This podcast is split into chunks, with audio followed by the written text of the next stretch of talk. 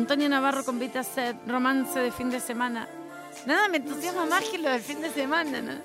Me encanta. Soy muy. eh, me gusta mucho el amor, también me gusta mucho la otra parte que no es amor y que es solo sexo, es sin. Uy, bueno, listo, hasta luego. ¡Bárbaro! Nos vamos, es tardísimo. 8 de la noche en todo el país. ¡Uah! Bárbara Recanati, Charo López, Tania mi nombre. Hacemos Icupay todos los días de la vida, de 6 de la tarde, 8 de la noche. ¡Ay, mía, menina! Desde Maipú 105. Desde la Conchis, como dice Bárbara Recanati, ¿eh? Nos vemos mañana a las 6 de la tarde aquí en Nacional Rock 93.7 para hacer Icupay como todos los días. Hasta mañana. Lua prateada se esconder. E só dourado aparecer. Amanheceu um lindo dia Cheirando alegria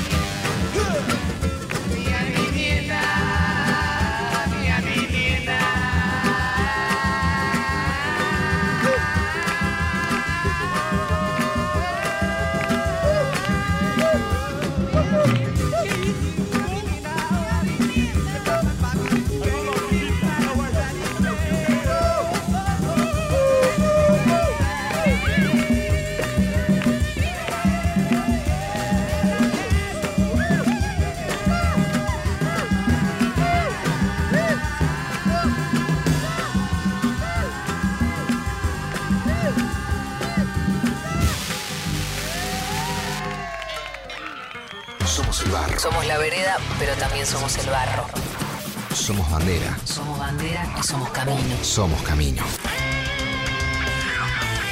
Somos 937 Siete. Nacional Rock.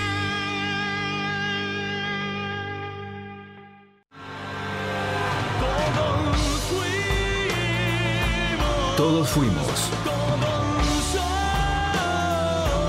Todos somos.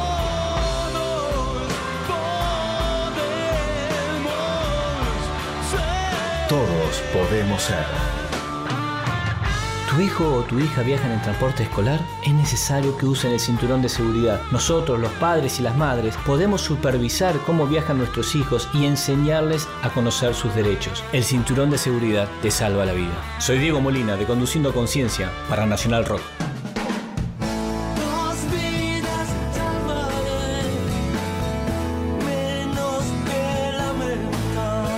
Yo me comprometo con la vida. Días de Garage. Los Fustones.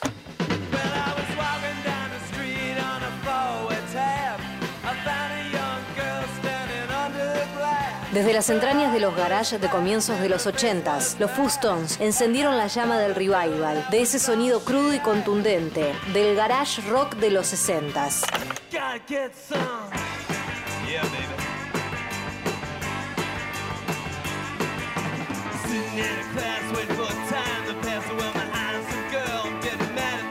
Los Fustones recrearon la escena musical norteamericana pre-hippie, con todos sus colores y condimentos, estética de cine de clase B, órgano Hammond, letras basadas en películas baratas y canciones lisérgicas y ropas bizarras.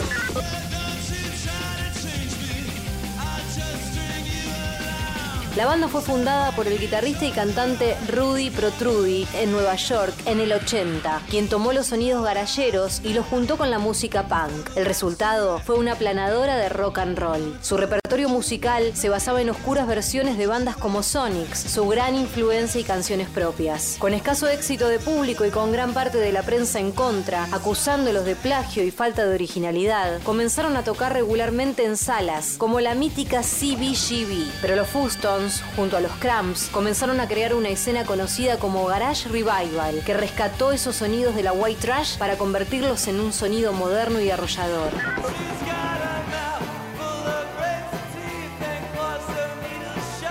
A diferencia de los Cramps, que basaban su sonido en la música de los 50 y 60, los Fustones decidieron incursionar y profundizar el garage de los 60. Tras un par de años de perseverancia, lograron conseguir una pequeña legión de seguidores. Y poco a poco, la escena en Nueva York volvería a poner de moda el sonido garage de los 60, con bandas, sellos y fanzines brotando por todo el país.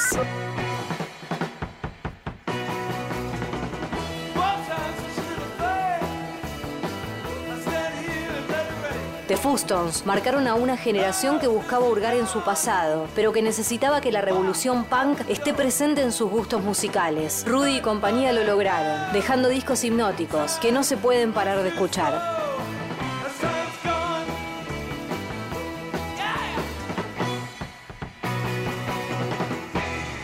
Días de Garage.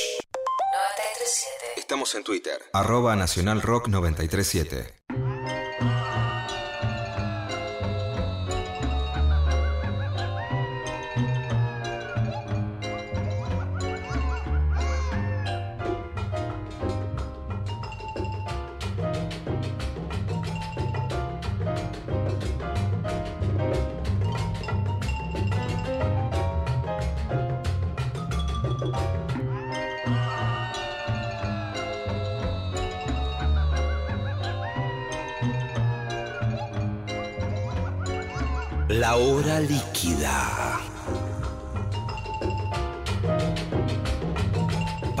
Historias, anécdotas, canciones destiladas a lo largo del tiempo.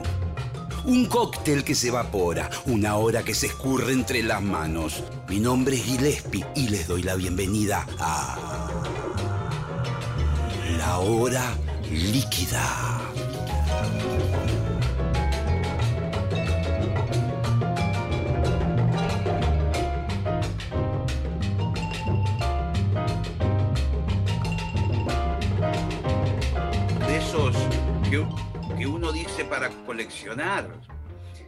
Y, y estamos con Sebastián de Caro. Estábamos esperando fuera del aire, pero viéndonos las caras Sí. ¿eh? a través de la pantalla, angustiosamente, vamos a decirlo también. ¿eh? Mm, Yo creo que el problema es que somos casi la misma persona. Yo, eh, me veo, Sí, te sí. veo y digo, y pareciera que somos como imitadores de alguna otra persona. a lo mejor. No sé si me Sí. tengo unos cosplayers de alguien más Sí, que no logro entender quién es, porque tenemos barba, lentes. es verdad. tribu, eh, ¿no? Somos sí, medio de la sí, misma sí. persona. Sí, sí, es cierto que mantenemos, compartimos los dos un, un criterio estético eh, muy prolijo, muy bien, Claro, muy sí, ayornado también. sí, sí. sí. Sí, porque son barbas, pero tampoco es la barba de un zaparrastroso, ¿eh? No, no, no. Vamos no. a decirlo. No. Son barbas prolijas, barbas, barbas de clase media, de pequeño que fueron al colegio, claro, fueron han ido al colegio, sí, sí. Fueron al Pero- Cardenal Newman.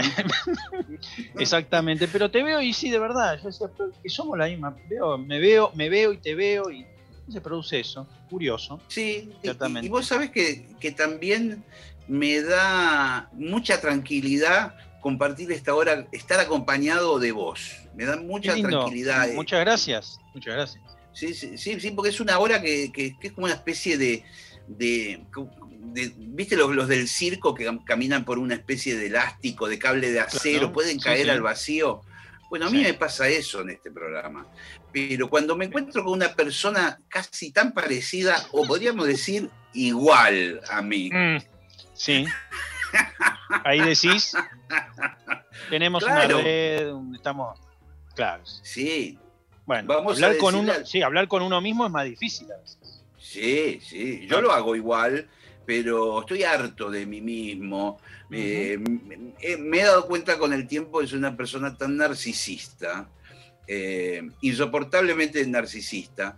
Hablar de uno mismo, aparte tampoco son historias eh, comparadas con otras. No, Claro. no es cierto. Claro. Eh, hemos sido atravesados por una época, por una contemporaneidad que, que nos hace un poco vulgares.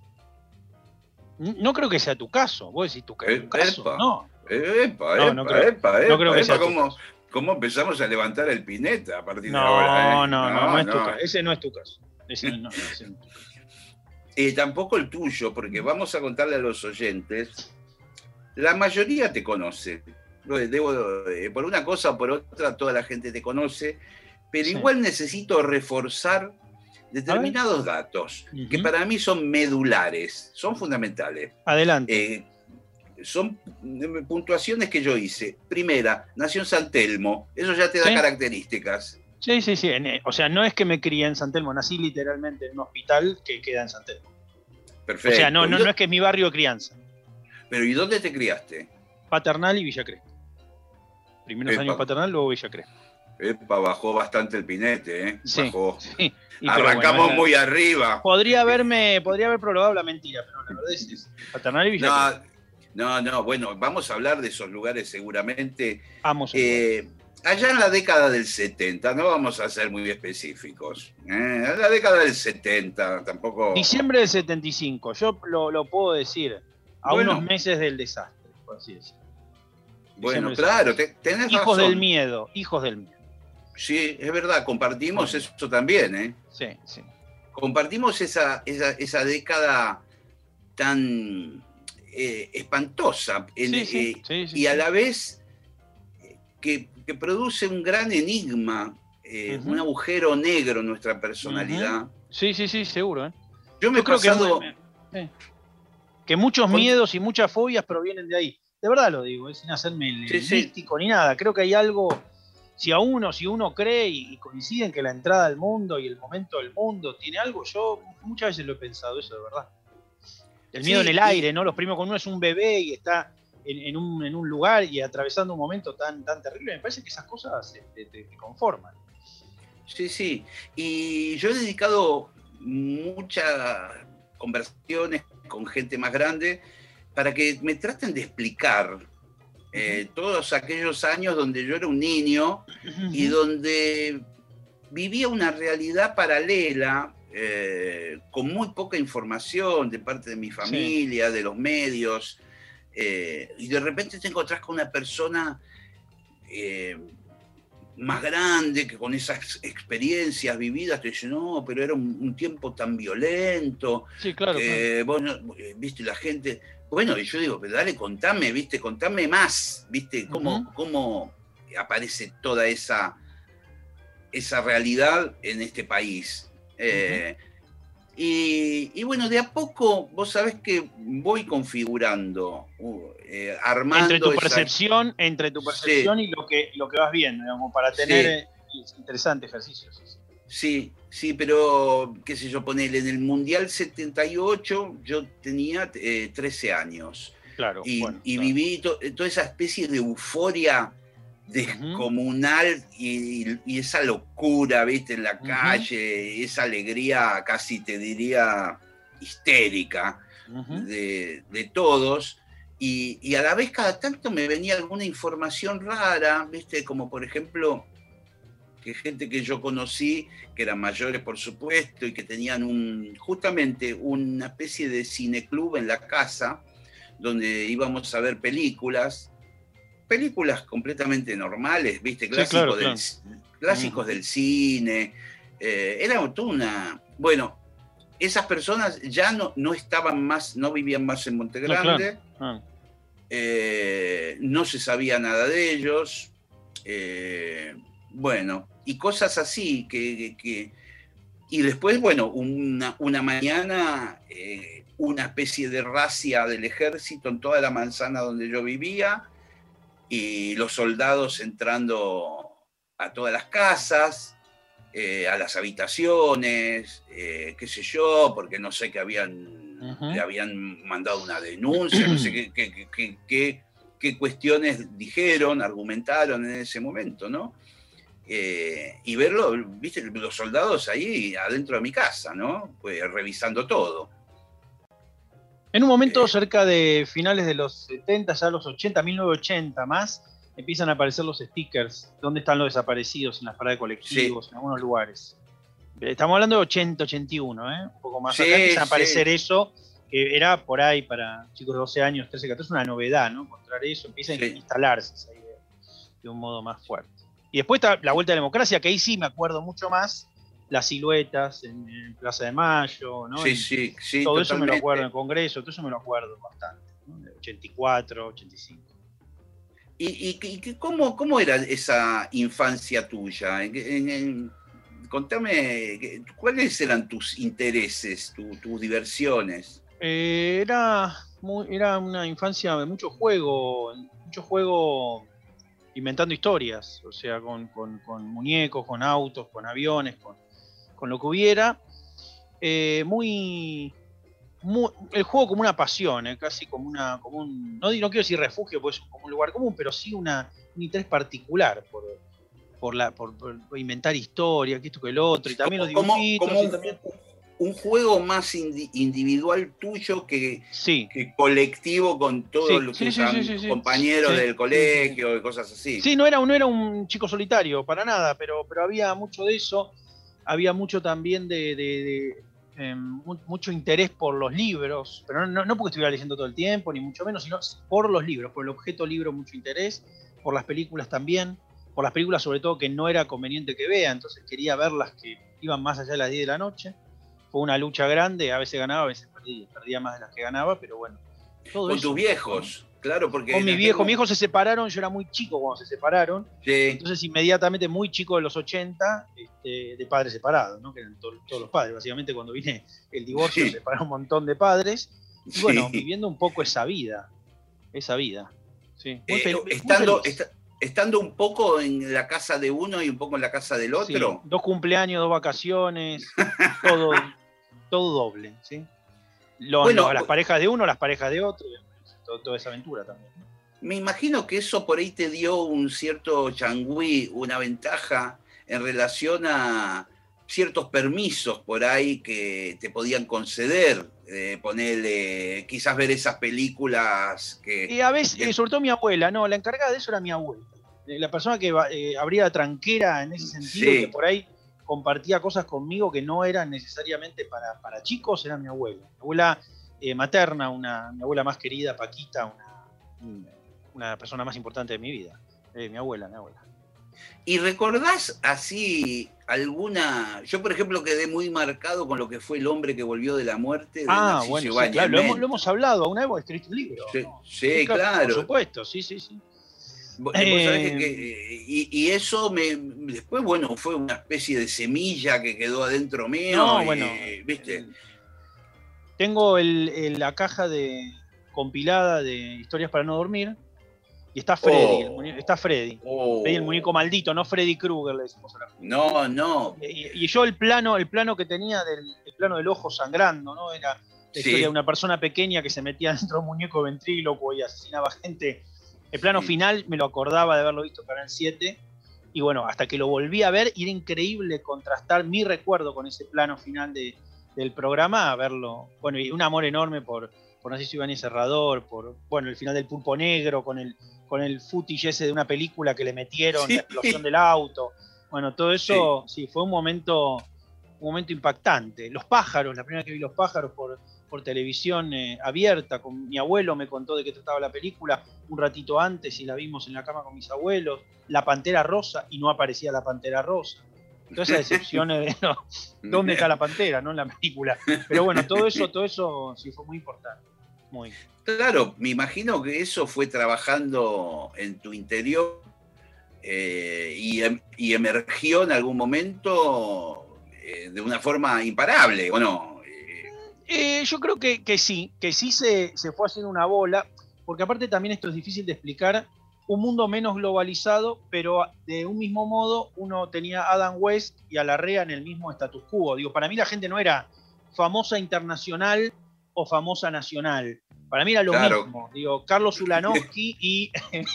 ¿Me entendés lo que quiero decir? Y el, el Sí, chabón sí, de blanco claro. negro eran lo mismo. Escribías en humor y para mí ya. Horacio Altuna, para mí era tan famoso como Sting. ¿Me entendés lo que quiero? De verdad lo digo. o sea, no había divisional y es gente que me cambió la vida. La generación humor y la generación fierro son como todos, como mis padres. Yo cada vez que me cruzo con uno, con Sasturain o con Altuna, o con, para mí son, son gente que me formó a un nivel, pero, pero les tengo una reverencia absoluta.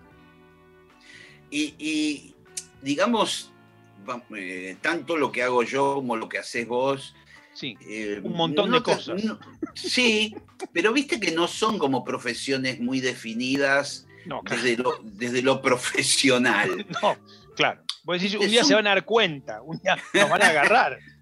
Claro, se van transformando en profesión eh, en la medida que Sí. vos empezás a formalizar esos trabajos y de repente tenés que ir con un horario, con un te pagan un Sí, sueldo. Una factura, claro, sí, sí.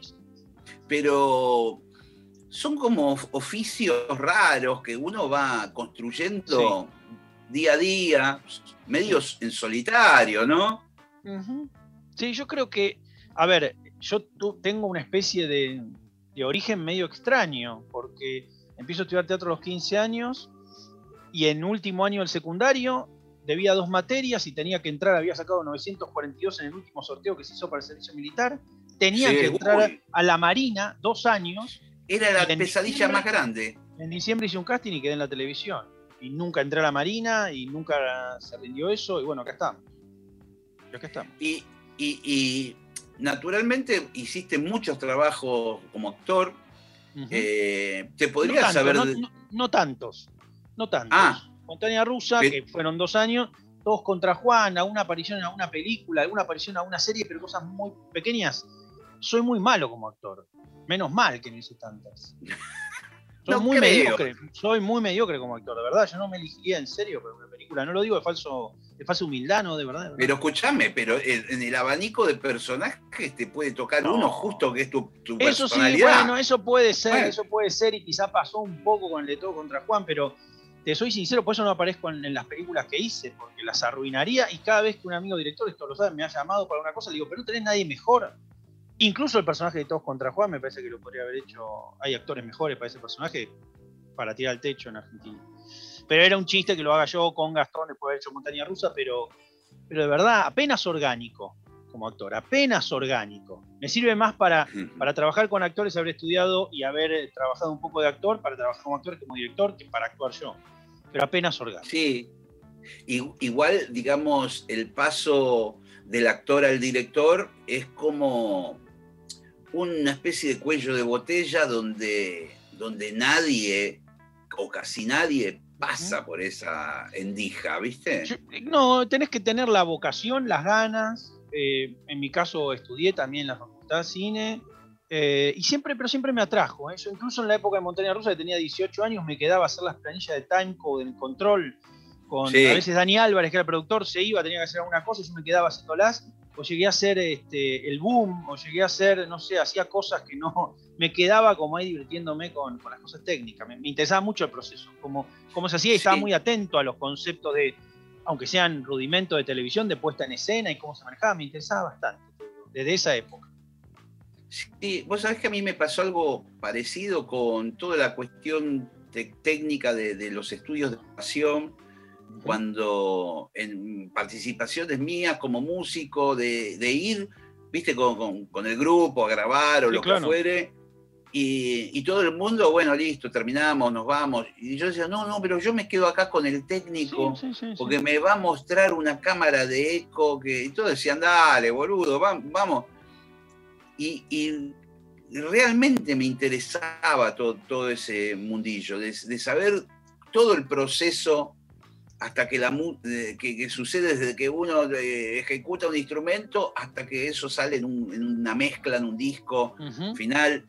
eh, y, y me sirvió, yo creo que a vos también te debe haber servido haber estado en las distintas instancias de... No, mu- muchísimo, muchísimo. Lo recomendaría. Lo que pasa es que recomendaría por lo menos que se estudie actuación, aunque sea como un complemento, pero es muy importante que si alguien quiere dirigir una película, una obra de teatro, tenga la posibilidad de, de entender qué es lo que le pasa a un actor, a una actriz, cómo, de- ante qué están expuestos, de qué están desprovistos, qué necesitan. Es muy interesante y muy útil, muy útil. Eso seguro que sí. es muy útil. Vos sabés que hay como, o por lo menos antes, hace años, existía una fama de los directores de cine Sí, que eran como unas especies de, una especie de genios que tenían la Sí. película en la cabeza sí, sí. y que aparte muchas veces eran personas muy perturbadoras, eh, en- en que, eh, caprichosas, eh, que de repente se enojaban e insultaban a, a alguien en el set de filmación, eh, o le agarraban a una actriz y decían, escúchame, nena, vos acá... eh, Exactamente, ¿viste? te sí, tienes sí, que sí, tirar un baldazo de agua, te la tenés que bancar. Sí, exactamente. Eh, y hay historias dando vueltas de famosos directores que tenían esas características. Eh, hoy por hoy eso empieza a chocar con el nuevo paradigma. menos mal, ¿no? Menos, hay dos Sí. cosas, no solo, no solo eh, la- las leyendas esas, que aparte, el problema con estas leyendas es que muchísimas veces son de directores importantísimos en la historia del cine.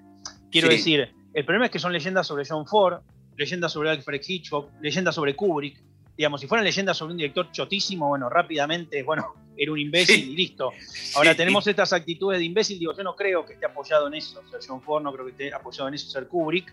Digo, sí es cierto que ese modelo lamentablemente tuvo, se propagó y esas historias se contaban como las grandes historias de los marineros riéndose. Y el otro tema importante, y esto lo viví en carne propia en la facultad, es la falta de representación. Digo, han existido directoras de cine y hoy me parece que es interesante, digamos, que si uno tiene enfrente un alumnado, digamos, vos eh, eh, propongas eh, figuras de representación de hombres y mujeres ejerciendo la dirección de cine, que parecía estar destinada absolutamente para los hombres, por lo menos cuando yo estudiaba. Digo, uno Sí. piensa en una chica de 18 años estudiando cine, y si le muestran que es como si vas a estudiar trompeta y solo te muestran a Miles Davis, ¿me entendés lo que quiero decir? Como Bueno, nunca es hubo que- una trompetista mujer, y bueno, estamos hablando de lo mismo, como en un momento decir, bueno, eh, hay que forzarlo, y bueno, en 20 años será distinto, pero hay que entender eso, digo, sobre todo en, en época de formación, no solo tener cuidado con estas leyendas o ponerlas en su lugar, sino con también abrir el espectro en otro sentido, ¿no? Diste en el clavo con el ejemplo también del jazz y de muchas músicas Sí. eh, donde los protagonistas eran básicamente hombres. En Sí. el jazz se aceptaban las cantantes femeninas, pero después el resto de los músicos generalmente eran hombres.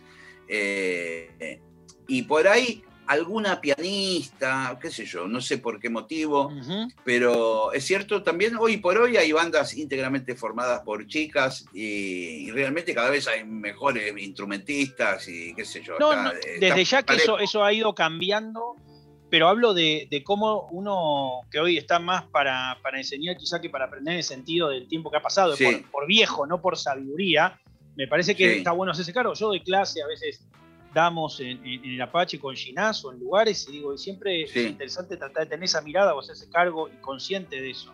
Porque son leyendas que se contaron como escritas en piedras y como que eran lo más. Están en los libros de estudio de estos directores, esa, como esa cosa de, che, mirá, mirá que se mandaba, jajaja, jeje, ¿no? Pero bueno, qué sé yo. Desastre. Sí, y, es- y- y está bueno también, eh, digamos, eh, apartar pues, lo que eran realidades eh, opulentas, ¿viste? De gente de- que estaba loca en un punto, Sí, claro. apartarlo también de, la- de las películas. eh, o poner en, el caso de directores de cine, decir, bueno, este Ujú. tipo estaba re loco, pero eh, a pesar de eso, por ahí hizo una buena película eh, y ver la película desde, desde ese lugar. Bueno, eh, eso seguro, y aparte también entender, sobre todo en el caso de las películas, no es el talento de una sola persona. Nunca. Claro, claro. O sea, y sobre todo, digo, uno, vamos a tomar una obra modélica en sentido, Vértigo. Vértigo es Sí. el genio de Hitchcock, sin lugar a dudas, es el genio de Saul Bass, es el genio de Bernard Herrmann, es el genio de Eddie Head, la vestuarista, es el genio de todo el mundo. Digo, tiene por lo menos 6, 7 personas geniales, es el genio de James Stewart, el genio de Kim Novak, digo, es realmente una obra colectiva. Sí, obviamente tiene el sello de, Ver- de Hitchcock, es la película Alfred Hitchcock Vértigo, pero bueno, lo mismo pasa con Citizen Kane, o lo mismo pasa con, con John Ford. Digo, John Ford tenía una familia artística que lo acompañaba, un director, son varias manos, generalmente recurrentes. Casabetes lo mismo, digo, Kubrick lo mismo, no, no, no es que era ¿viste? Una, una especie de, de caudillo que gana el mundial solo. Para nada. Sí. para nada. Bueno, Ah. vos- queda un, un poco por ahí manifiesto en esta película Mank, donde aparece el, el famoso guionista de- del Ciudadano Kane. eh, y, y en ese tema Igual si me permitís, en el, ca- en el caso de Mank, a mí me gusta más cómo está filmada Citizen Kane que cómo está escrita. O sea, si vos, si vos me preguntás a mí en lo personal, hoy lo que más ha trascendido de la obra es la forma más que el contenido, porque el contenido termina siendo bastante simple. Digo, es una historia sobre tenerlo todo y no tener nada, ¿no? Este, o, o la Bueno, idea de a ese punto- bueno. sí, A ese punto quería ir, porque viendo la película también aparece que, que este era el guionista fundamental de la película. Bueno pero, está- bueno, pero la película es sobre Bueno, él. Digo, lógico, claro, pero la película es sobre, obviamente, si uno ve RKO, eh, RKO 281, que es el, el Making de Kane, y bueno, el tipo importante va a ser Orson Welles, pero en este caso, que Mank, y sí, te tiene que contar que era fundamental el guion, está bien que así sea. Sí. Eh, estamos tirando unas películas, unos títulos alucinantes. Eh, yo no, no, no entiendo nada de cine. Eh, No hay que, soy pero, un- sí, pero, no pero sé soy que entender tanto. Yo soy un espectador vulgar. O sea, yo me siento y veo la película y me dejo llevar. El otro día vi, el fin de semana, vi una, una película que se llama Rango, que es de dibujitos Sí, animados. sí, la del, cam- la del camaleón. Sí, de esa La lagartija. Sí, sí, sí, sí, sí. Y me volví loco, no la había Bueno, visto. pero es una, una película excelente. Es una película excelente. Gore Ah, una ¿Coincidís? Es una película excelente. Todo el primer, eh, toda la primera secuencia de la- del bichito en el desierto es una maravilla. Es una película excelente. Una gran Excelente, y aparte gran tiene un, un argumento muy piola, ¿viste? Pensaba yo en el público infantil, llegado el caso, y hay, hay una, una muy buena moraleja, hay como... Una gran película. Es una gran película. No, es muy buena. eh, muy pero buena. sí, pero yo, yo- pero ahí ves el nivel, esa película es una de las pocas que vi. ¿Qué, ¿En tu vida? Claro. No, bueno, bueno, no, no, no, no. no. Bueno, tuviste No, suerte. bueno, tampoco, tampoco, tampoco amague levantarte y dejar la entrevista por la mitad. No, bueno, pero me, me- me- pero no, no sabía. Pero bueno, me parece bien, acertaste. Está bien que si te tan pocas, esa sea una. Bueno, la vi de casualidad. Bien. Vi algunas de Hitchcock, no te voy a negar. Vi varias de Woody Allen, no te voy a Muy negar. Muy bien. Vi algunas de Fellini, también en mi época de cuando tenía 20 años eh, y cosas así que las daban en el cinearte. Claro. Eh, Viste Persona, No, viste alguna de Berman, viste. no, Persona justo no la vi. ¿Me la Ah. recomendás? Eh, sí, te lo recomiendo. Sí. Pero es muy densa, incomprensible. Es No tanto. Quizá al principio vas a decir qué es esto que estoy viendo, sobre todo la primera Sí. escena. Pero después, cuando entendés que es casi una historia de, de fantasmas, una historia de dobles, una historia bastante interesante. Sobre De todo es muy bella. mire- mira vos. En alguna medida sí, muy bella, muy bella. Muy bella película de ver, ¿no?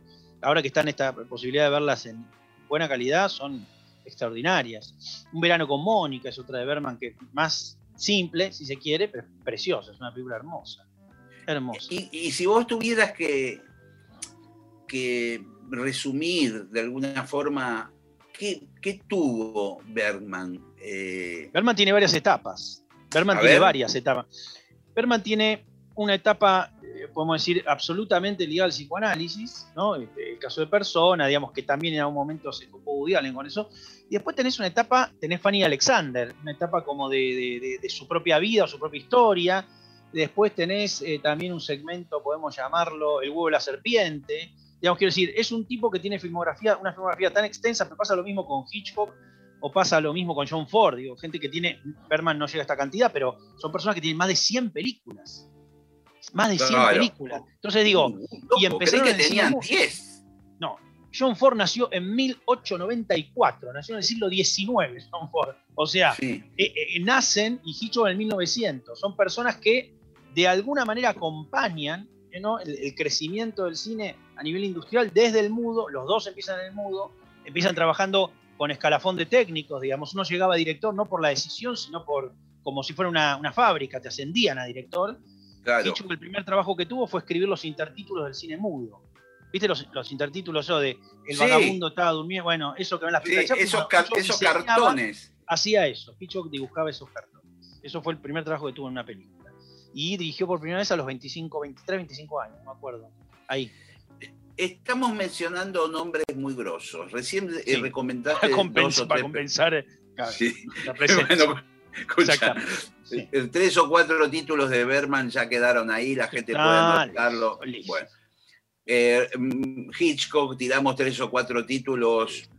Que, ¿Cómo sería? Si, porque no puedo ver las 100 películas, pero debe, Muy bien. me- ¿cuáles debería Es muy ver? simple. Vos tenés que tomar. Hay un momento donde el señor David Oselzny, que era un genio de la producción, una especie de jugador de casino infernal, lo lleva a Hitchcock, se lo agarra a los ingleses como quien se lleva el- un agüero independiente al Sí. Manchester City o al Barcelona, lo agarra Sí. al señor Hitchcock y le dice: Venga a jugar con nosotros, señor Hitchcock. Y ahí, desde Rebeca en adelante, que es la primera película de, de Hitchcock en Hollywood, está, tenemos el pelotón terrible, ¿no? La máquina de matar. Porque eh, todas pegaditas están los pájaros, Intriga Internacional, Psicosis, Vértigo, están una al lado de la, la ventana indiscreta. La ve- Claro, ahí, ahí está el, Están todas lo más lo Ahí tenés el, lo que diría un, el corpus central de la obra, lo, lo más interesante está ahí. Bueno, vamos a, por ejemplo, Ford, nunca vi nada. John Ford. Te va a costar más porque John Ford esencialmente tiene tres tipos de películas. Westerns, película de caballería eh, y película de guerra. Entonces por ahí si no te gusta ninguno de los, sobre todo la de caballería, que son películas de trompeta, de, de- de gente vestida Sí. con, con Sí. ¿entendés? Medio de granadero, digo, y fuertes, esto que lo otro. Si no te copa mucho eso, pero hay que reconocer que el tipo eh, ha generado dentro del western una especie de cosa bastante moderna y de vanguardia. uno, a, a simple vista, no, esto es, un- esto es muy clásico, esto es absolutamente... Y si uno hace este ejercicio, que hay que estar, digamos, en cuarentena para hacerlo, que es agarrar Sí. tres tiroteos de OK Corral, uno de los más famosos tiroteos de la historia del oeste, y agarrarse el de My Darling Clementine de John Ford, y agarrarse el de Tombstone de George Pecos Matos, y agarrarse el de Wyatt Earp de Loren Kasdan, y comparar los tres tiroteos, vas a ver que el Sí. que más vanguardia, más riesgo, más locura en la fotografía tiene, sigue siendo el de John Ford, más antiguo de los tres que te mencioné. ¿Sí? Digo, para agarrar, para hacer El- un el- ejercicio, es como, es como agarrar tres versiones de una canción que vos me digas, Sí. che, este, va, ¿querés escuchar? Y me agarrás tres estándares y me decís, mira, acá tenés esta versión, esta versión, esta versión, y fíjate cómo mayor riesgo hay en, en- en la primera, o en una de las primeras, porque en realidad ya se había filmado, pero el tiroteo de Kay Corral en las tres versiones es un ejercicio estupendo para darse cuenta de la vanguardia fordiana. Justamente hablando Estamos- de yo, yo no sé si estamos aburriendo a tu audiencia, Marcelo. No, no, no, que- Yo no sé si la quedate- gente... quedate- No, al contrario, al contrario, Bueno. estamos dando lo mejor. Eh, Ojalá. Así de corazón. Una de las películas anteriores a Rango que vi es un Sí. western Sí. que, donde Anthony Quinn hace de una especie de Rengo, ¿Cómo se llama? que es muy buen pistolero, Anthony Quinn, y es el amigo Sí. del protagonista, que el protagonista me parece que es un super actor, pero no, no me viene a la memoria. Si es querés color, podés es color, es color. Sí, es color, es color. Anthony Quinn con el pelo negro, es el amigo, es medio una relación casi te diría gay Sí. de ellos, pero que van de pueblo en pueblo, son muy buenos pistoleros. Y van como unos freelance, van como ayudando Sí, a la población. Y me, sí, medio al final de la, de la película, el otro ¿Mm? protagonista medio se enamora de una mina del pueblo. Hay ciertas escenas de celos en la amistad y se enemistan y finalmente eh, lo abandona Anthony Quinn. ¿La, la tenés la película? No me, no, la verdad no me, no me suena para nada. No, no, no. Epa. No, epa, bueno, pero, qué sé, no he visto, pero- pero- no he visto las películas de la pero, historia. boludo, esto es terrible. Como, como pateé. pa- eh, No, la verdad que no me suena, pero te soy si- no, no, no he visto, no he visto todas las películas de la historia. No sé si Eh, te bueno, decepciono. eh, Bueno, No, no, para. Ah, pero bueno. después te lo dejo de- que la veas. Eh, Bien, yo la agarré favor. de casualidad, como muchas de las películas que engancho en la tele. Eh, me pareció espectacular esa película, muy buena. Eh, es un western. Anthony Quinn tendría unos 50 años. un hombre de mediana edad. Yo me lo cuando me estaba relatando todo. Ah, Puede ser 40 años, ¿eh? Ahora Ah, que me bueno, apuras. le bajamos- Bueno. Ahora, bueno, bueno, eh, vamos a otro director. Ya no nos Por- quedemos por favor. más en el western. sí, Por ejemplo, Tarantino. Tarantino. Eh, uno de los más eh, idolatrados en Twitter, por ejemplo. Ah, bueno, ¿O no? sí, seguramente. Eh, no, bueno, un, un director estupendo, un genio del cine. Un director Él enorme. absorbe, él absorbe muchas influencias. Es un gran receptor de. Bueno, de- Pero, pero es que la relectura, y yo creo que más en el, siglo XX, o la idea de proponerse como relector de ciertas tradiciones, un montón de gente que amamos hace eso, Caetano Veloso hace eso, digamos, ¿no? Caetano Veloso Sí, es un, re- sí, un sí. relector absoluto de la música popular eh, brasileña, bueno, uno se da cuenta. Entonces, quiero decir, eh, eh, Fito es un relector de Charlie Spinetta, digamos, quiero decir, ¿no? Sí, tener- absolutamente sí, honra esa tradición y, y- y casi diría milita esa tradición. Portada de disco, versiones, eh, acompañamientos, de todo. Bueno, En ese sentido, Tarantino es una especie, se inscribe en, en ese grupo también. Lo que hace es una, una continuación, una relectura. eh, muy lejos está esa relectura de, de plagio, de cualquier cosa por el estilo. Eso es otra, una figura indigna, pero lo que hace Tarantino justamente es releer y reformular esas tradiciones. Juega mucho con eso. No- si uno va a ver de dónde sacó Tarantino lo que sacó, no se va a encontrar. Se va a encontrar, se va a encontrar con algo similar, pero que está pasado por un filtro que lo convierte en genial. Si uno Sí. después de ver Jackie Brown va a ver película de Black Exploitation, no va a ver eso. Si uno después de ver eh, Reservoir Dogs va a ver El Samurai, que es una película extraordinaria, con Endelon, no va a ver lo mismo, pero va a entender cuál es el link, o si ve el killer de John Woo, o si ve, no sé, City on Fire de Ringo Lam. Va a ver que hay una liazón. Para mí cada vez filma mejor, cada vez escribe mejor. Para mí su mejor película es la última. ¿Sí? Para ¿Cuál es la de Hollywood? Sí, era una vez en Hollywood. Es la película Para mí también. Es la mejor de la, para mí, para mí es la que más me gusta Sí. y me parece que llegó a un, a un lugar que no había llegado nunca. Que es poder Sí. desprenderse de ciertas estructuras tradicionales y de repente que aparezca mucho más su voz, ¿no? Bueno, sería lógico, uno digo, tiende a mejorar película película. Debería ser así en algún sentido. Yo hice, vi esa que gracias a la recomendación de mi hija, eh, no hace mucho tiempo, me voló la cabeza mal. Es muy O buena, sea, muy buena, muy buena película. Dije, esto no puede ser más genial. Y es genial. Eh, y me encontré con Tarantino, digamos. Eh, y de ahí vi la de los nazis, Sí. posteriormente, posteriormente, pero con un muy buen Dos películas atrás. Dos películas atrás. sí. Bueno, que me pareció alucinante también. Es muy buena, muy buena película. A alguna gente no le gustó, lo entiendo, pero a mí me gusta mucho. Me gusta mucho. La que no vi es la que está en el medio, que también es como un western, ¿verdad? Tiene el, en el medio tiene Django y tiene eh, The Hateful Eight. Esas son las dos que están en el medio de Bastardos y de Hollywood. ¿Me las recomendás? Yo recomiendo todo Tarantino, a mí me Bueno, gusta. no, no, todo no, más no. menos. No, bueno, Pero- sí, sí, sí, sí, míralas, mira, yo creo que te va a gustar. a. ¿Las dos o una de Las las dos, no, las dos, las dos. Las dos te van a gustar. Epa. No, Las que dos. yo tengo el prejuicio del, del western, digo, por ahí es algo tan antiguo. No, pero el western, sí, pero el western como la. mm, Los cuchilleros de Borges, o los Sí. gauchos de Hernández, o los vaqueros de John Ford, o los vaqueros de Tarantino, o los vaqueros de Sergio Leone, son todos. Son todas figuras poéticas, no, no son historicistas, ninguno de estos autores que acabamos de mencionar. O sea, cifran sus ideas del mundo en, estos, en estas entidades, pero no hay, no hay Qué ninguna, bien. ninguna búsqueda de, de, ¿no? de, de realismo o de, te vamos a contar cómo era. Porque de hecho el Wild West duró 12 años, duró nada.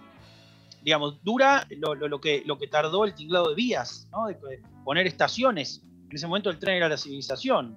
O sea, lo que nosotros vemos en las películas, incluso dentro del western hay, un, hay como dos variantes, una del western clásico y el otro del western que es popular, que son las películas donde el tren ya aparece como personaje central Sí, los vaqueros ya están viejos, los vaqueros ya no les. Digo, por decir un ejemplo muy conocido, Los Imperdonables de Clint Eastwood del 92 es un western popular. La Pandilla Salvaje de Peckinpah es un western popular. Digamos, películas. John Ford venía todo bien, hasta que en un momento aparece Anthony Mann, con James Sí. Stewart, con Winchester 73, y aparece el psicoanálisis en el western. O sea, aparece un personaje que tiene un grado de dimensiones que, el mundo fordiano no tiene, y a John Ford le empiezan a decir, maestro, usted está grande, después de ser el director que había conseguido seis Oscars a mejor director, cuando eso todavía quería decir algo. Entonces, digo, un animal como John Ford en un momento lo retira la entrada del psicoanálisis, poco, poco más de mediados de los 50 en adelante, en la literatura norteamericana se ve, ¿no? en- en- en el mundo publicitario de los Estados Unidos se ve, y en el cine también, en los guiones, en los libros, en los cuentos. ¿No? Y ese psicoanálisis piensa- que, eh, que aparece, en el- por ejemplo, en el protagonista, en el- perfil más atormentado, más Exacto, humanizado. tiene, tiene, tiene dimensiones ese, ese nuevo este, personaje que no tenía eh, John Wayne. ¿no? De repente, conflictos muy. A ver, uno se va dando, bueno, es una progresión, uno va viendo cómo, cómo el psicoanálisis en el aire, incluso gente que por ahí ni se analizaba, pero que internamente empieza a escribir desde ahí.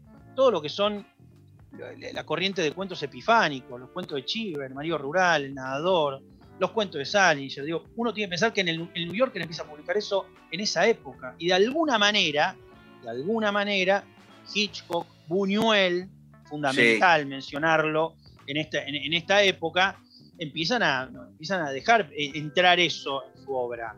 Y el señor John Ford, que venía muy, muy, muy contento, de repente Sí. ve que aparecen personajes que tienen, que tienen ot- otra profundidad, no quiero decir profundidad, pero sí, no es profundidad, que es una palabra pertinente para graficarlo. Bueno, eh, vamos a ir más adelante en el tiempo. Por favor. Porque te cuento que han pasado casi 50 minutos de charla. Y ni una risa. Yo, la verdad, temo por el por la audiencia, porque por ahí pen- Pero escuchame, ¿pero qué somos? Pero Caroso y Narizota somos que tenemos que... ¿Qué, qué- qué es el Canito show, y firulete. Canito y firulete. el show del chiste, por Y favor? bueno, pero, Pero si estamos, estamos todos serios últimamente. pero Bueno. sí, sí, ¿qué querés, hermano? Eh, eh, salimos de los clásicos y hoy por hoy aparecen nuevos directores, aparecen Sí. entregas de Oscar con películas eh, que yo no las conozco, aparece Claro. un mundo nuevo, Sí, sacando a Tarantino, ya que es un por clásico. Sí, sí, desde ya. ¿Qué- ¿A quiénes estás siguiéndole, eh, digamos, la, ¿La carrera? pista? Sí. Yo creo que, por ejemplo, Paul Thomas Anderson también hoy es un director ya clásico. Tiene, nació en 1970. ¿Quién es? digo, ¿Qué hizo? Un, un genio, un genio absoluto. perdón, El hilo perdón, el hilo quiero saber qué hizo. ¿Qué El hizo? hilo fantasma, Boogie Night, Magnolia, este, Punch and hizo muy embriagado de amor, se llamó acá. Eh, muy, buen, muy buen director. No, no Pero vi pasa ninguna, algo- muy mal. No, Muy bueno, mal. está bien, hay Bueno. que ir y verlas, pero digo, pasa algo que por suerte, digo, y es una, una- una deuda importante en nuestro país. Si vos me preguntás a mí, películas de quién me gustaría ver, por ejemplo, en Argentina, Sí. de gente que tenga menos de 25 años. Me gustaría ver películas de directoras y directores que tengan menos de 25 años, que, que haya manera de promoverlo eso. Necesitamos voces de entre 20 bueno. y 25 años que cuenten este momento. Porque creo que van a tener cosas para decir que yo teniendo 45 ya no ni sé decir, ni sé leer, ni sé entender. Entonces digo, un director joven en nuestro país tiene 40 años, tiene 35 años. Sí, sí, es Estamos cierto. perdiendo 10 años, digo, y ahí, en, en las facultades y, y estudiando cine y con ganas de hacer cine, puede estar, qué sé yo, ¿no? Una, un- otra Lucrecia Martel, otro este, ¿no? Este, Alejandro Sí. Fadel, otro Mariano Ginás, otro Damián Cifrón, otro lo que sea. Digo, quiero verlo yo eso. Quiero ver una película dirigida por una chica de 24 años. Dirigida. O sea, no este que fue. Quiero verla, me interesa. Y me parece que ese es, ese es un problema de, de cierta vitalidad que nos falta, que lo que Sí. generaría, obviamente, ramificaciones que hace levantar todo.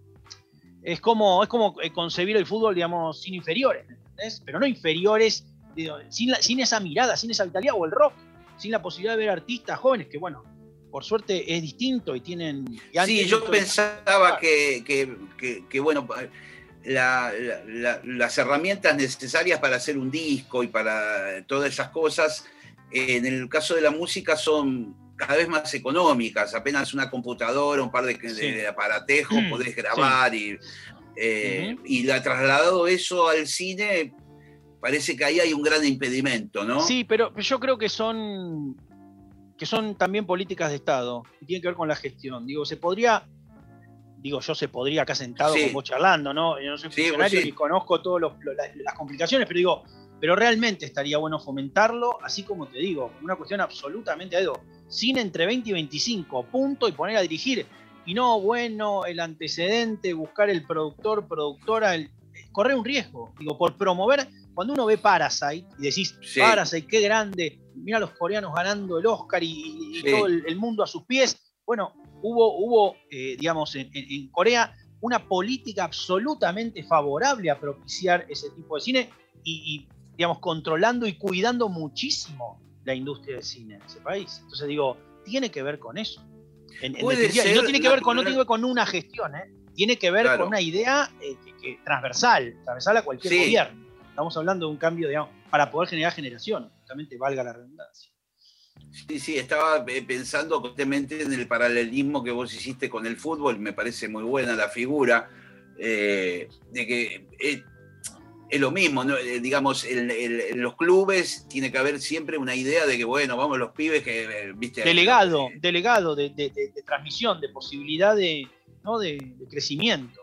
Porque nos estamos perdiendo esas películas. Digamos, son películas Y- que y- no vamos a ver y que, y que hoy las querría ver. Pero bueno, Y, por ejemplo, yo pienso en el Inca. Sí. sería el organismo adecuado. Yo creo que es, eh, yo creo que eh, viene, proviene más de cultura y obviamente repercute eh, en Inca, porque te, te decía, no son gestiones puntuales, digamos, ¿no? De que siempre pueden tener mejores, peores ideas. Digo, eso es, eh, digamos, te- tema de discusión. Me parece que es algo más transversal. Son ideas este, más abarcativas. deberían ser, eh, debería ser así. Pero bueno. Y, y pensaba, el Inca, por ejemplo, ¿a quién le da el subsidio o crédito hoy la- por hoy? la- al pro- no, hoy por hoy, hoy por hoy está, imagínate lo que es en esta circunstancia, digo, es casi nada, una redundancia y lo ha dicho todo el mundo, digo, es uno de los sectores más golpeados, o- lógicamente porque tiene que ver con lo presencial, porque tiene que ver con lo social, porque tiene que ver con los contactos, eh, todo lo que sea rodajes, todo lo que sea Está todo teatro, todo suspendido. lo que sea cine, sí, claro, es muy complicado, pero, pero bueno, eh, qué sé yo, también hay que entenderlo, ¿no? Es muy frustrante, pero ¿qué, qué vamos a decir si todas las personas que nos están escuchando en este momento están pasando situaciones frustrantes? Sí, sí, sí. Estaba pensando también un poco, sin entrar en una conversación política. en Ya hemos entrado. pero- ¿eh? bueno, pero digo, la- la- la- hubo un cambio de, de- de- política en el Inca Sí. con el gobierno anterior Sí, sí, sí. que fue muy extraño, digamos. en Sí, sí, sí, todo que- aquello, sí, sí, sí, sí. que medio se cortaron todos los créditos para todos y, y que, y que tenían como una política, bueno, le vamos a dar al que venda entradas, por ejemplo, no Sí. sé, a Suar. Eh, lo cual era ridículo, es como darle un subsidio a Tini Stoessel para que pueda grabar un disco, cuando ella lo puede grabar perfectamente. Eh, Es un tema complicado, por- es un tema complicado porque entonces en lo que entras es que es, es cuáles son los criterios para poder determinar eso. Es una cuestión de presupuesto, es una cuestión, porque por otra parte, y por una cuestión de, digamos, siempre la ley está hecha para favorecer y fomentar. Después que en los vericuetos son los grises, haya alguno que encuentre una manera de acomodarse, esa es otro- otra cuestión. Pero varias Sí. cosas. Primero, esas películas son importantes, las que llevan mucha gente al cine, porque producen fondos para que puedan existir otras películas. Eso es lo primero que hay que entender. Aclaro, perfecto. Es un círculo donde el mismo dinero ayuda a otro dinero, ¿no? Perfecto, estamos de acuerdo. Y lo segundo es lo que te Pero decía. a veces es, es ¿Cómo al- mensurarlo? Porque también necesitamos superproducciones, no sé, eh, que corran riesgos. Digo, Claro. ¿no? ¿Entendés? No, no solo la idea. Sí, sí, sí. es cómo determinar si una película, porque entras siempre en, ah, bueno, pero esta es de terror y hay un loco con una careta y un cuchillo, no le demos Sí. nada. Entonces siempre, siempre vas a pisar algo que vas a decir, bueno, no, empecemos de nuevo y hagamos las generales de la ley para todo el mundo. Entonces por ahí eh, es, eso es lo que suena raro, que vos querés eh, estabilizarlo y, y siempre vas a encontrar un ejemplo que te va a hacer ir para el otro lado. No, o, o- o co- como veníamos hablando, aparece el director de 20 años y decir, bueno, le vamos a pagar una película al de, al de 20 años. Yo creo que los operaprimistas o fomentar operaprimistas entre 20 y 25 años, para mí sería espectacular. Aunque sea con la figura del telefilm, tener un ciclo donde, imagínate, ¿no? Todas las semanas ves una película de, con costos razonables que dirigió una chica o un chico de, de- de ese rango de edad. A mí me encantaría verlo. Porque me parece que veríamos cosas increíbles. Justamente por, por, por una cuestión de contemporaneidad, por una cuestión de poder. Sí, es lo mismo que nos pasa cuando vemos músicos alucinantes de 21 años Sí, que sí. aparecen con ideas, con lenguaje, y vos decís, hermano, se me voló la cabeza. Bueno, tiene que ver con lo mismo, ¿no? Y, y digamos, a nivel curiosidad, un- una película estándar, ¿cu- ¿cuánto cuesta Muchísimo. en dinero? No sé, en dólares, porque ahora en pesos tampoco. Pero, ¿qué es una, pero ahí estamos de nuevo. Siempre es caro filmar todo. A ver, vamos a poner al revés. Sí. Vos me decís, che, Seba, quiero que hagamos una película. Entonces Sí. yo te digo, ¿cuánto tenemos? Y vos me decís, ¿cuánto necesitas? Y yo te digo, no, preferible que me digas cuánto tenemos, así yo te digo qué podemos hacer con lo que tenemos. Porque ¿cuánto necesitas? ¿Es un peso o 100 millones de dólares? Dalo- digo, no, no, no está contemplado, de, no es que si es una silla. Podemos hacer una película de vos viviendo en ese cuarto, puede ser una Sí. película millonaria o puede ser una película más barata del mundo, ¿eh? pero puede ser millonaria. No es que el dispositivo la abarata en dos segundos. Depende, Ah. depende cómo la filmes y con qué. Porque ese cuarto puede ser ese cuarto o un decorado de ese cuarto, donde yo muevo las paredes o lo que sea, ¿entendés? Entonces digo, no, no, no es tan fácil. No es que hay, ah, si tiene un perro sale esto, si tiene dos ya es más cara. No, no, está bien, no hay una nomenclatura. No, yo creí que vos me ibas a decir, película de, uno, de hora y media, 100 mil No, dólares. no, claro. Película de- de-. No, que por ahí entiendo que lo preguntes así, porque por ahí en un estudio si vas a grabar a, a un estudio, sí. Sí. hay una nomenclatura de, che, ¿cuánto nos sale un cuarteto de cuerdas? Esto, hermano, y tres horas es esto. ¿Y, Bueno, y eso voy. cuántas horas de grabación voy a tener? Exacto. ¿Tantas horas? ¿Tantas Bueno, horas eso- de mezcla? Eso en la edición sí lo podés hacer así, porque vos pagas un paquete y por horas, pero en términos de la película y el guion es imposible. Mi película, la última que hice, podría haber sido una superproducción millonaria o hecha por tres veces menos de lo que se hizo. Yo la hice lo mejor que pude. Ahora, Claro. la verdad, no tiene un precio la película que yo diga, no, este guion lo meto en una máquina y me dice cuánto cuesta. Es imposible eso. Eh, se nos va el programa, pero me- está- estoy muy interesado en lo que estamos Sí. hablando. Y, bueno, de, y hecho pien- pienso, pienso en varios amigos que son directores de cine y que algunos han hecho una o dos películas. Eh, por ahí la última la hicieron en el 2004. No, y- bueno, es que pasa y, eso, yo, claro. y yo me pregunto y digo, loco, ¿cómo puede ser que vos con las ideas que tenés termines haciendo tres películas en toda tu vida? vos, pe- pero tomemos el caso de dos directores bien contrapuestos en sus propuestas, pero de mucho éxito y reconocimiento. Cifrón y Lucrecia Martel tienen filmografías muy pequeñas, los dos. Sí. Digo, y Caetano también.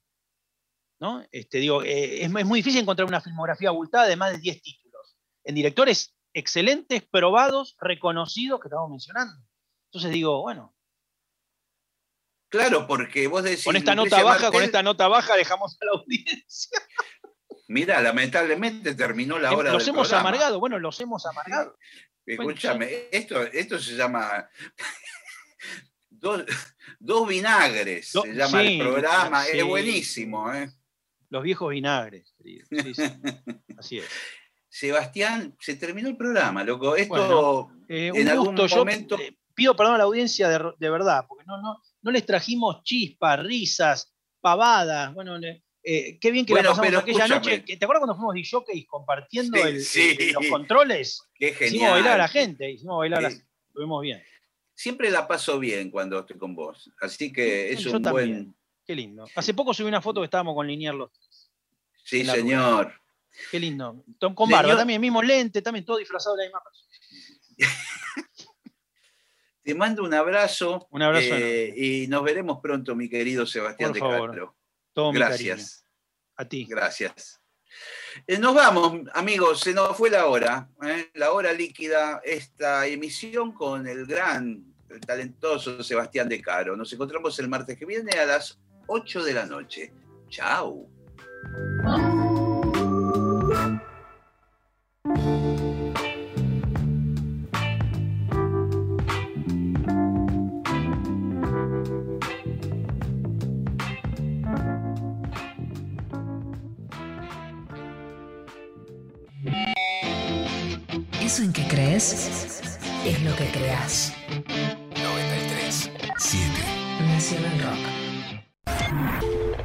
De Garage. Shocking Blue.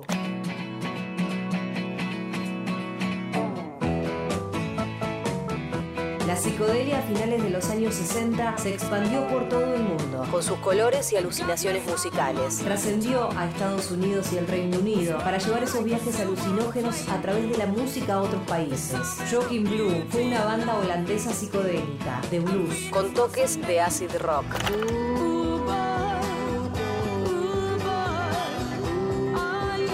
Contaba con una vocalista destacada, Marisca Vélez.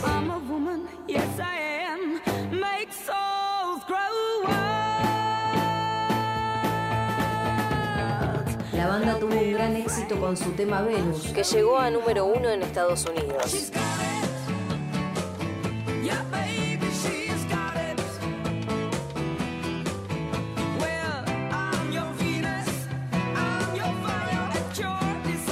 Shocking Blue fue una de las primeras bandas importantes de los Países Bajos. El grupo se separó en 1974. Su gran legado, canciones lisérgicas que muestran el color de la época hippie con la magistral voz de Marisca Vélez, quien falleció en 2006.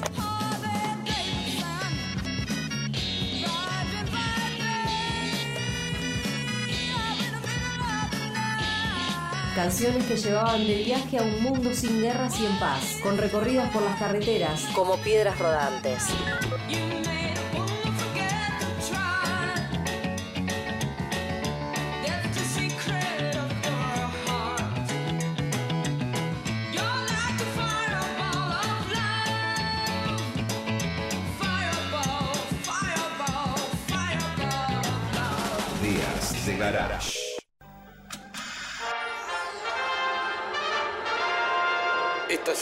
Que como un tsunami japonés amenaza con llevarnos a todos puestos, tiene que ser detenida y no depende ni de los Avengers ni de ningún superhéroe de Hollywood, que siempre terminan salvando al mundo en las películas, pero en la vida real se terminan encanutando las vacunas. No, no. Esto depende de cada uno, una y une. Así que a tomar distancia con el barbijo bien puesto y las manos lavadas. 937 Nacional Rock. Hacé la tuya. Hacé la tuya, pero no hagas cualquiera. 937 Seguinos en Instagram, Nacional Rock 937. Estamos en la luna. Estamos en la luna. Tintarella di luna,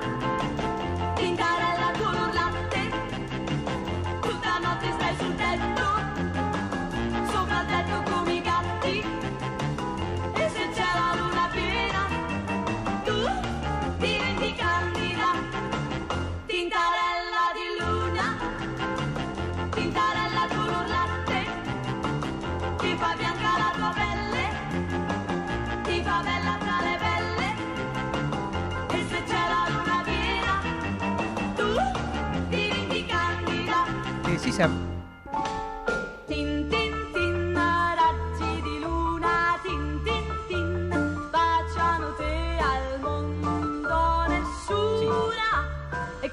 No, no, no. Es un mensaje es personal.